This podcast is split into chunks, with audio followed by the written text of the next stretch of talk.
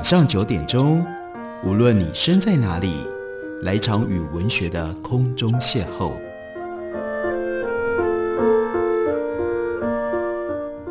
杨照谈书，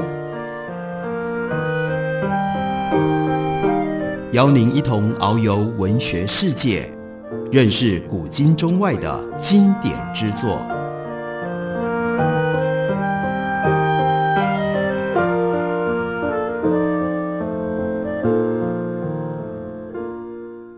位听众朋友，大家好，欢迎收听杨照谈书。本节目以台北广播电台 FM 九三点一，每个星期一到星期五晚上九点为大家播出。我是杨照，在今天的节目当中，要为大家介绍的是一本很特别的书。整本书是由金恒伟和张文玉合写的，两个人各写一个部分。金恒伟写的是视史记，也是死记；张文玉写的是有经世界渡死劫。核心的事件是金恒伟当年罹患了。胰脏癌，那这一对夫妻经过了那样的折磨考验，等到一切看起来风平浪静之后，两个人分别用回忆的方式，金汉伟回忆他自己人生最重要的两段经历，那是编《中国时报》《人间副刊》，以及创办并编辑《当代》杂志，而张文玉则主要聚焦在他如何应对金汉伟的病情，以及在面对。胰脏癌的时候，他们都做了一些什么样的决定，经历了一些什么样的心路历程。在金恒伟回忆录当中，很关键的是，对于当年出现了《当代》杂志，它的前后的环境气氛，还有杂志用什么样方式冲击了当时的台湾知识界，乃至于普遍的社会，他留下了回忆记录。他说。当初我们之所以敢办杂志，当然有自己的理念，以我们所积累的知识、专业经历和人脉，有把握可以编出独树一帜的杂志。尤其是那个时候，他已经在中国时报人间副刊当了三年的主编，他掌握了庞大的作者群，还有另外无数的金头脑可以支援。他说，深入了解全球思潮，也深悉台湾学术文化生态。知道国内国外什么人在从事什么研究跟书写，所以《当代》杂志透过知识、文学、学术思潮的凭借，不只能够打破僵壁的党国文化，同时打开国人的视野和全球对话。《当代》杂志的特色之一，就是每一期推出各式各样的专辑，有的时候一期甚至不止一个专辑，每一个专辑的题目、内容和专辑笔者。都必须要集思广益而后定夺，不但要有力道、有历史跟现实意义，重要的是还要能够找到当行本色的人来写。这所有的条件都必须具备。专辑的设计是承接原来金恒伟编《人间副刊》而来的，《当代》杂志可以说是《人间副刊》的深化、学术化、广化版，是提供给对知识有兴趣、有好奇心的读者。创刊号推出的是。法国的哲学家 Michel Foucault 复刻专辑，到《当代》杂志初刊的最后一期是两百二十四与两百二十五期合刊本，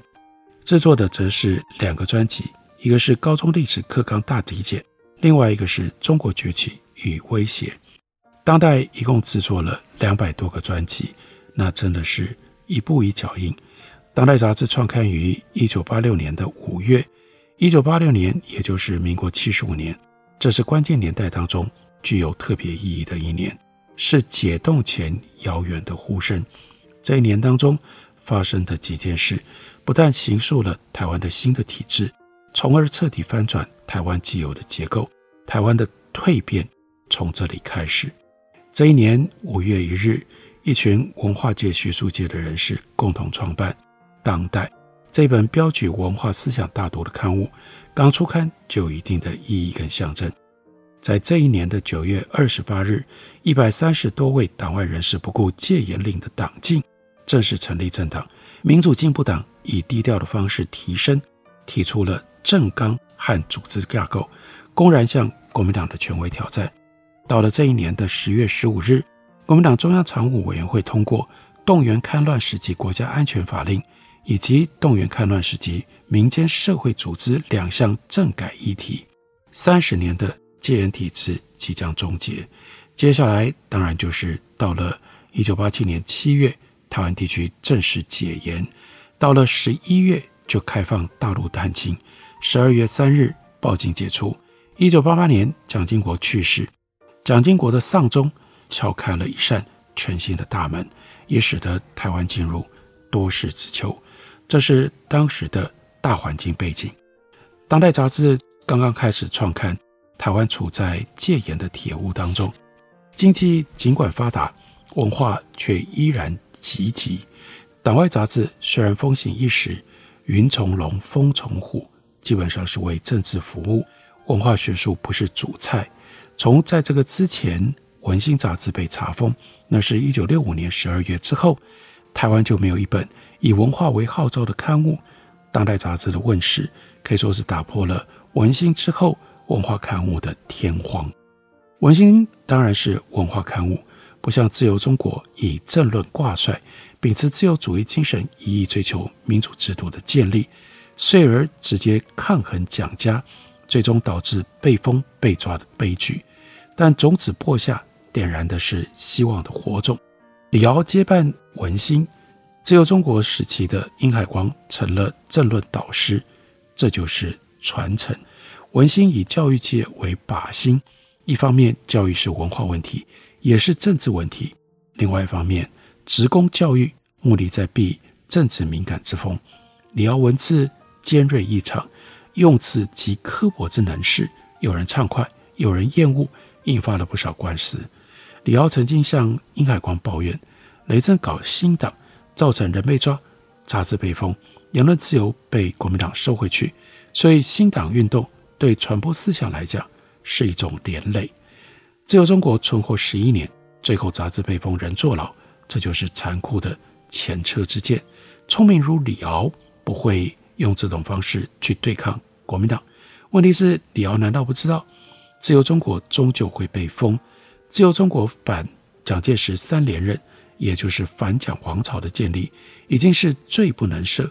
阻挡只是罪加一等。无论阻不阻挡，蒋政权仍然会下重手。国民党在雷震阻挡前夕抓人，就是赶在政党成立之前结束自由中国，否则蒋政权要超灭的。不仅仅是自由中国发行人而已，而变成了反对党的党魁，不止难度增加很大，政治成本也会很高，后坐力恐怕国民党难以承受。李敖没有阻挡，他的下场就跟雷震有不一样吗？五零年代之后，雷震早就已经预言，蒋经国才是关键，文心关门是蒋经国的杰作，应验了雷震的断言。李敖掌文心之后，没有任何的政治行动，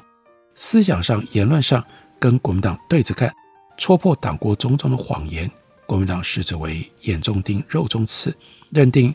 文心是自由中国第二，非除之而后快。警总查禁文心第九十起，这是先手。第九十八起社论，我们对国法党宪的严正表示看错了之后，文心就被正式勒令停刊。李敖执笔的社论副题是以谢然之先生的做法为例。谢然之是国民党第四组，也就是文工会的前身的主任。是起于谢然之指控，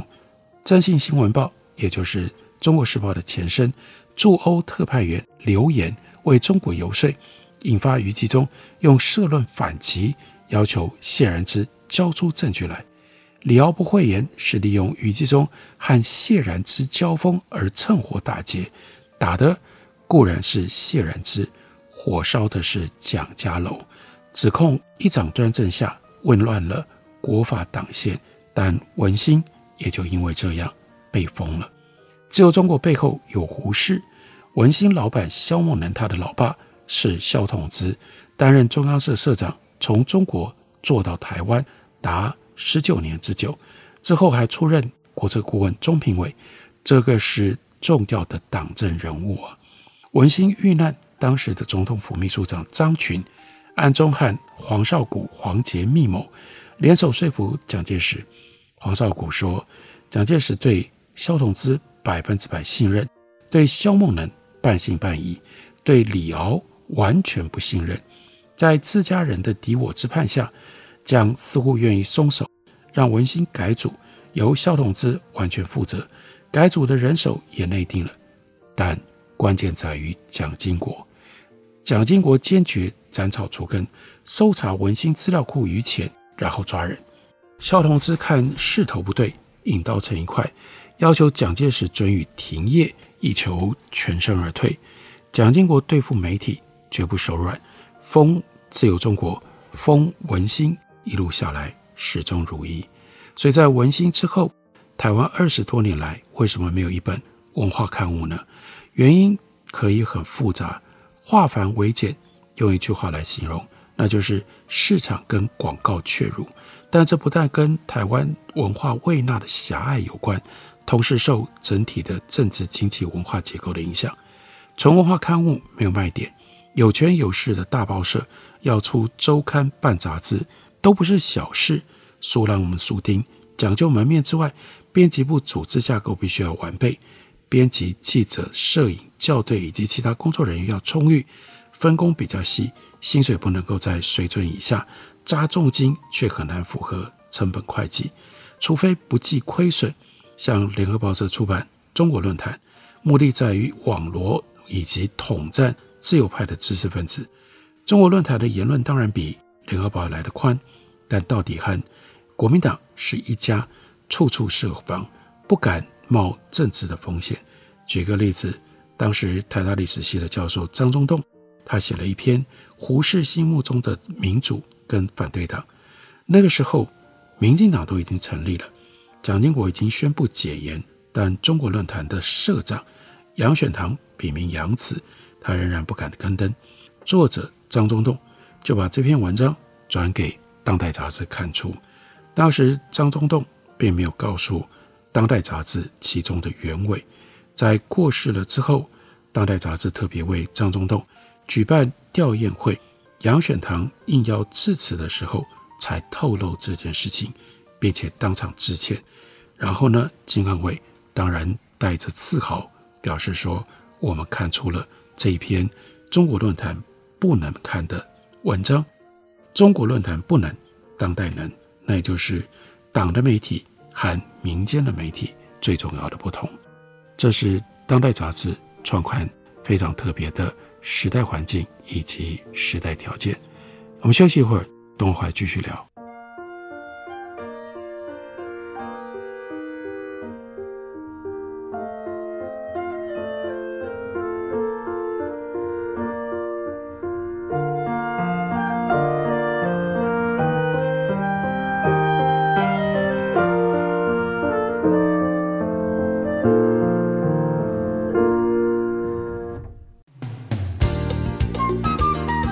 收听台北广播电台，让你的心情嗨起来。大家好，我是陈绮贞。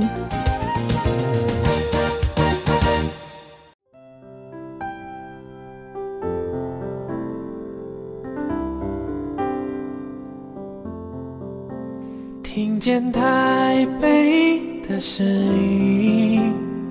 拥有颗热情的心，有爱与梦想。电台，台北广播 FM 九三点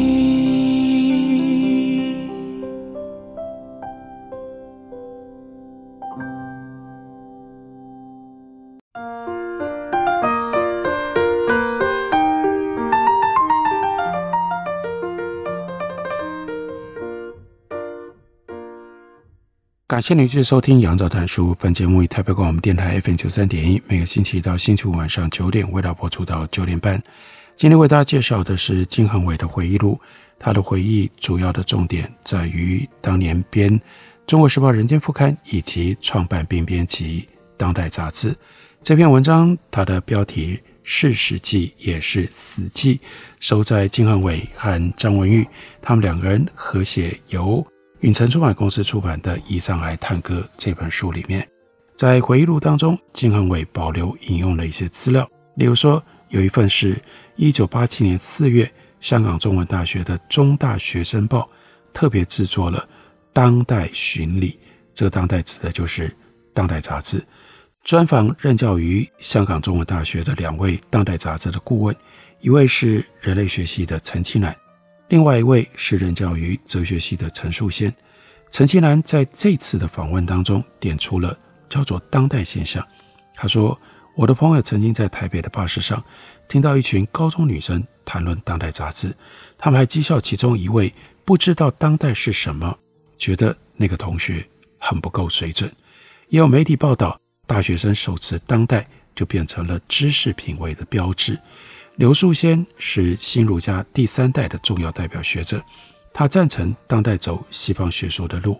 刘树先说：“我们不能否认的是，现今的学术主流不大谈东方的思想，仍然以西方为主。东方的思想也在西方的影响底下发展着。”那另外，二零一四年，金汉伟应邀参加华人民主学院募刊餐会，发言了之后，台中市长林佳龙上台，他就回应说：“他是看《当代》杂志长大的。”说这句话的时候，特别瞄了金恒伟一眼，好像怕金恒伟在意，他把金恒伟说老了。金恒伟就说：“其实这样的表白，我在很多场合都曾经听说过。”下一份资料是一九八八年在新加坡举行的亚洲大专辩论会，报道上说，最后一场决赛，台湾对上中国，中国复旦大学学生代表不只是援引了余英时的言论。还当场亮出《当代》杂志来驳斥台大队，这条新闻在当时还不止一家媒体看出。还有一份资料是当时担任《明报》总编辑董桥，他在一九八七年十月写给金恒伟的一封信，信很短，就说：“进驻丁卯兔年大吉大利，此间号外三位编者选出八六年最佳书刊。”当代二次入选，可喜可贺，影印公兄参考。刘大人和我的书也入选，这又和吴兄的鼓励有关。号外是洋派年轻知识分子所办的刊物，颇成气候。金恒卫附带就说，金恒卫附带解释，董桥是一流作家、散文家，深得明清小品的神髓，再加上西方文学的淬炼，成就了董学啊，那不是董仲舒，是董桥哦。记得溥勋仪过世，诗人周弃子写悼念的文章，标题叫做《文人画的最后一笔》。董桥和金恒伟夫妇初交时年华正茂，他的散文很可能是中国小品文的最后一笔了。那个时候，金恒伟应应向董桥约稿，董桥在台湾成名，俨然成为大家，当然就跟金恒伟是有关系的。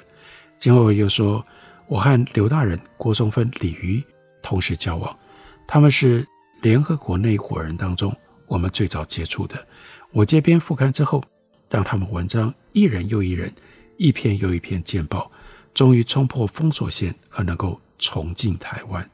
刘大人、杨晨、张北海、水品科是香港七十年代杂志到九十年代杂志的专栏作家，他们的专栏同时在港台发表。杨晨是杜伟明的学生，伯克莱加大的博士，又是东海徐复观先生的学生，写文章能装能写，能深能浅，尤其是论战的文章所向披靡。那金恒伟回忆，我向杨晨约稿之初，他说不行，我不能写稿，只要是那种上面写着中华民国纪年的报纸，我不写。可是呢，后来他被说服了。不但成为《人间笔证》当中的重要角色，《人间》制作欧威尔一九八四年专辑，他写了亲身赞美的一九八四经验。他也曾经替《当代》杂志第二期六零年代专辑写长文，他支持《当代》杂志义气感人。说到年号纪年，那也有有趣的事，《当代》杂志创刊以来，封面上都用西元纪年，初刊第二年。为了要申请新闻局金鼎奖，一方面有奖金，另外一方面得奖了也是免费广告，可以争取读者跟订户。当时担任局长的是胡志强，就给了一个公文，要求在封面上必须打出“民国纪年”。双方拉锯协商，不得已之下妥协了，没有在封面，是在内页的版权页加上民国年号。可见当年中国国民党的恶质胡志强之可厌了。当代杂志第一次参加金鼎奖，在一百八十多家杂志角逐中脱颖而出，获得最佳杂志和最佳杂志编辑奖。此后几年获奖无数。当代的美编是由中国时报的同事李南担纲，果然出手非凡，用最简约的形式造就了当代的独特美学风格，跟内容相得益彰。李南也曾经以当代杂志得过最佳杂志美术编辑奖。记得创刊号美工做完，目录页底下缺了一栏，留白不好看，灵机一动，就决定放放什么呢？放编辑顾问名单。目的之一就是用顾问的学术地位跟声望来当杂志的门神，在戒严时代让有关单位有所顾忌。当时呢，完全凭借着金恒伟的信任度，先斩后奏。然后呢，后来被列名在编辑顾问上的这些人都欣然同意，可见得这个信用还蛮好用的。不过创刊不久，马上就面对了经济问题。原初募集的股金不到一年就用完了，热心资助集股的好朋友开了一个会，最后的结论是，他们不再出钱办，或者是不办，由金恒伟跟张文玉自己决定，也就是以后杂志盈亏自己负责。金恒伟说：“我是专业媒体人，办杂志就要有所成就。当代如果短命而终，形同玩票，也非初衷。杂志要办到有影响力。”不但在内容，而且要比气场，才能够在历史长河当中立功建碑。短命而死，一般来说留下痕迹的可能性就很小，也形同金钱跟生命的浪费。举个例子来说，自由中国一九五零年七月创刊，过了六年，在一九五六年十月祝寿专号出版了之后，殷海光告诉雷震，自由中国现在才算出山了。如果雷震撑不到六年就收山，前面几年的惨淡经营就付诸流水，注定做白工，所以呢，就决定咬牙苦撑，同时向作者宣告没有办法再付稿费，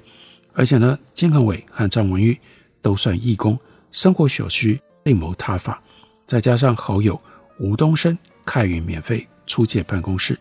在最低成本会计底下，当代熬到一百一十八期，而不得不当时。结束出版，不过在结束出版之后，后来又得到了哈佛燕京社，也就是在杜维明老师他的支持底下，让当代杂志得以复刊。所以等到当代杂志复刊，于是就有了不一样的走向。最重要的这种走向，那就是第一，重心由法国移向了德国，这是在西方思想的潮流。专注的部分，另外一部分是特别凸显台湾学。第一阶段的当代杂志，那十年很法国；第二个十年则很德国。这是有什么土壤，长什么树，开什么花。每本杂志都反映了当时知识界的面向跟水准。因为当年刚好有一批留德回国的生力军愿意加入，尤其是顾中华，再加上蔡宗珍、顾觉安。孙善豪、苑举正、刘维公等都加入了作者的行列，这是因人设事，因神设庙。所以呢，在复刊的第六期推出了合法性跟正当性专辑，选用了 Carl Schmitt 一九三二年完成的《合法性与正当性》的这本书切入，重新介绍了 Carl Schmitt 他的宪法和政治理论进入汉文世界。这个专辑看出了之后。思想史家林玉生，他就非常称赞这个专辑。第二个特色，当代杂志复刊了之后，成为台湾学的重镇，是论列台湾最多的杂志。当代的特殊风格，从创刊号之后已经建立一贯维持，有一贯的理念在后面推动，着力于推广深化本土台湾学的论述。那台湾议题一直是当代关心的重点。台湾学由隐而显，世界思潮凭借由多而少，这就是消长变化。台湾议题一向是主编当代杂志的初心之一，终极目标包括从创刊以来，表象看来是凭借欧美理论学术跟思想流派，终极的目标是在于逼出台湾本土的思想跟论述，原来就是秉承而且深化当年人间副刊的精神，希望能够翻转打断党国政治文化之链，让台湾有台湾学可以自傲。当代杂志，尤其是在八零年代到九零年代初，也就是第一个十年，的的确确是台湾非常重要的文化风景。我们今天要对于台湾思想跟文化性格的形成，如果有所探求记录，当代的这一页是绝对值得我们重视的。那金恒伟他创办当代，在这个之前，他编《中国时报》《人间副刊》，这两件事情构成了他回忆录的主轴，值得大家站在关心台湾文化史的角度予以注意。感谢您的收听，我们明天同一时间再会。